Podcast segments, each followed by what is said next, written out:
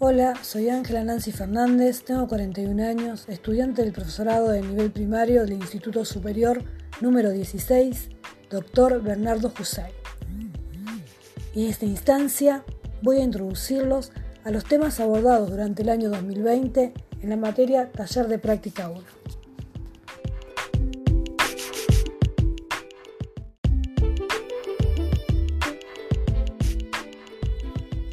Uno de los temas con los que hemos comenzado es el más importante de este año, que es el COVID-19, esta pandemia que ha azotado al mundo y lo ha cambiado todo.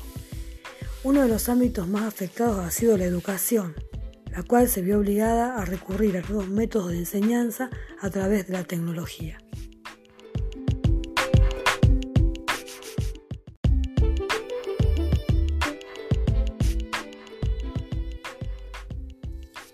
Seguimos con los temas y nos encontramos con la educación sin escuela. ¿Será posible la educación sin escuela?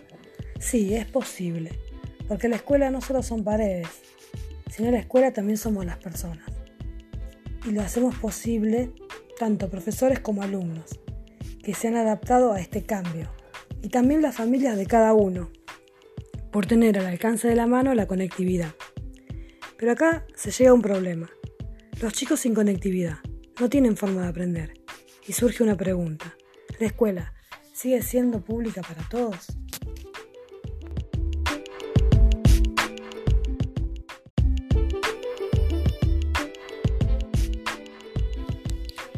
Pasamos también por la biografía escolar, describiendo nuestro desempeño escolar, nuestro paso por la escuela, desde los primeros años, desde, o sea, desde nuestros comienzos, hasta los últimos días de la secundaria, contando experiencias buenas o malas, em, nuestros profesores que nos han dejado huellas también, buenas o malas, y quienes nos han marcado para hoy en día elegir el camino de la docencia.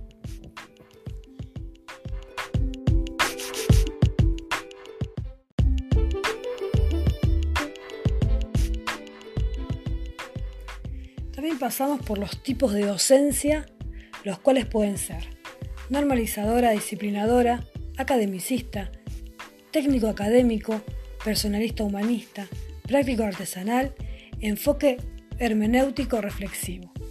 Este último es reflexivo, creativo, se reinventa de forma constante. Es el modelo que se necesita en este contexto de pandemia para llegar fácilmente y con creatividad a los alumnos.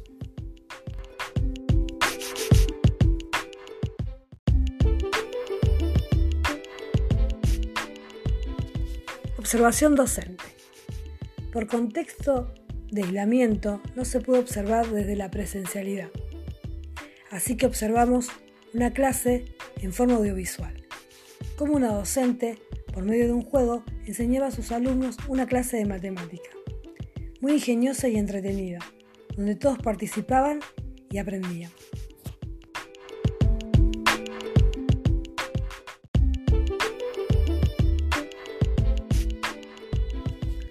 Bueno, y por último, realizamos una cartelera de cine, en la cual hablamos de tres pedagogos muy importantes latinoamericanos, Gabriela Mistral, Paulo Freire, José Carlos Mariátegui, los cuales fueron esenciales por la lucha de los derechos educativos, laborales, sociales y políticos.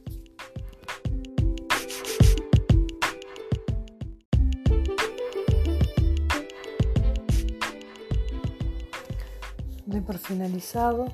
Espero que les haya gustado. Saludos.